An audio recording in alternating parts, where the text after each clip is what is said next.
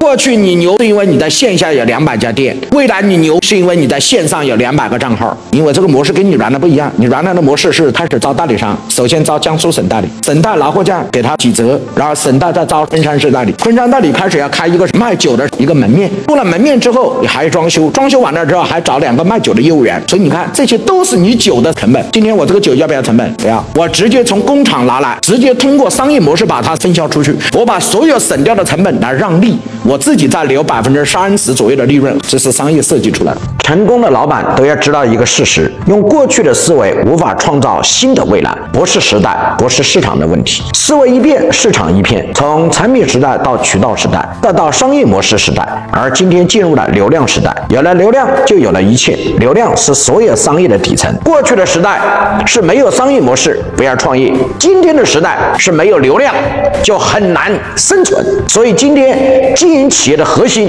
就是要做流量，商业的本质就是流量，得流量者得行业之天下。如何引流？如何把流量变现？如何将流量裂变？我想这是你想要的，也是我能帮你解决的。